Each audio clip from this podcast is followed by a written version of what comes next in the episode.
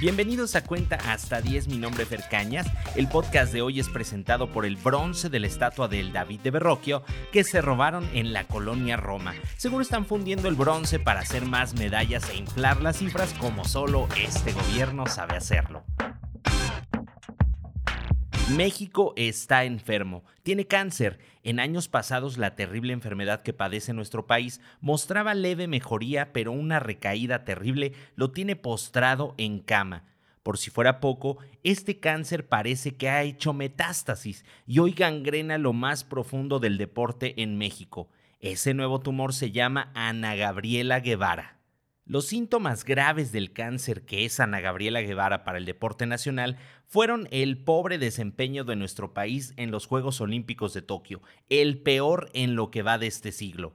Ojo, mi felicitación a la delegación mexicana y a los medallistas que obtuvieron la presea en Tokio, pues la culpa no es de ellos. Un atleta debe preocuparse por entrenar y ser el mejor, pero en México eso pasa a segundo plano, pues debe luchar contra la corrupción y además de eso buscar el financiamiento para las competiciones internacionales. Ana Gabriela Guevara como atleta tiene mi respeto, pero como responsable del deporte en México tiene mi repudio total.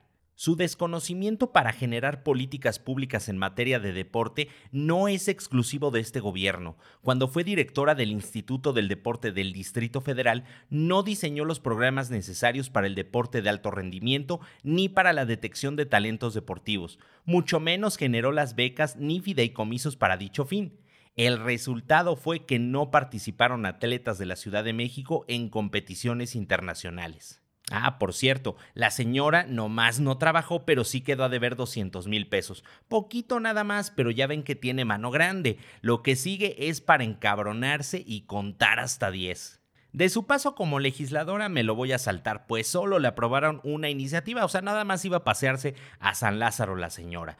Pero bueno, la vida da muchas vueltas y cuando su jefe máximo llegó al poder, la puso donde hay, la CONADE. Aquí mi querida Ana Gabriela Guevara quiso repetir lo que hizo en Atenas y también se quiso llevar la plata. Bueno, no solo quiso, sino que sí se la llevó y más rápida que su marca olímpica se dedicó a desmadrarla con ADE. Y bueno, antes de que se presentara el Plan Nacional de Desarrollo, Guevara cambió las reglas de operación del fideicomiso del Fondo para el Deporte de Alto Rendimiento e incluso en una burla a los atletas dieron de alta en el padrón a personas que no eran atletas. En la desfachatez, una beneficiaria que vivía en Estados Unidos fue puesta como entrenadora de Liliana Ibáñez. Y bueno, Liliana decía, ¿y dónde está esta mujer? Pues bueno, ahí está el dato. Pero bueno, no hay fecha que no llegue ni plazo que no se cumpla. Y llegó la justa deportiva internacional, pues más importante, los Juegos Olímpicos. Y aquí Ana Gabriela Guevara le aprendió muy bien a su jefe la manera en que ve la realidad, pues para ella la actuación de México en Tokio 2020 fue muy buena, excelente según a los ojos de la exatleta. Y es que de verdad eso es no tener madre. En nuestro país se esperan resultados diferentes haciendo exactamente lo mismo. Nuestros atletas, además de entrenar, tienen que mendigar apoyos a los gobiernos, a los políticos, etc. Y deben entrenar en instalaciones no aptas y aún así consiguen estar en las justas internacionales. Mientras en otros países se les apoya de forma incondicional, en México hay que rogar por los apoyos. Alexa Moreno es un ejemplo claro, quien invirtió el dinero del Premio Nacional de Deporte en equipo para poder entrenar. Pero ¿y los demás?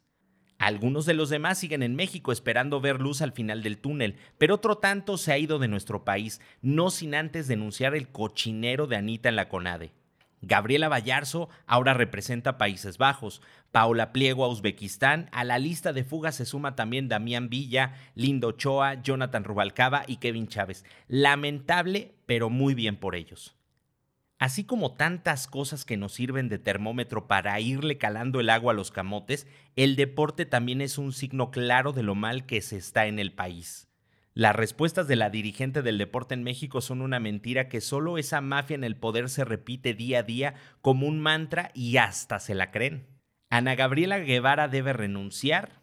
Pues sí, pero pongan a quien pongan el cáncer principal está más arriba, creciendo y comiendo todo a su paso, devorando a las instituciones y contagiando a los demás órganos a su paso. México, me duele verte enfermo, pero el tratamiento para curarte está en manos del grueso de la población. Y te voy a hacer una promesa, te vamos a curar, aunque la vida se nos vaya en ello. Esto fue Cuenta hasta 10, mi nombre es Fer Cañas, te recuerdo seguirme en todas mis redes sociales como Fer Canas Oficial. También quiero agradecerte por escucharme y también por compartir. Muchísimas, muchísimas gracias. Nos escuchamos hasta la próxima. Agur.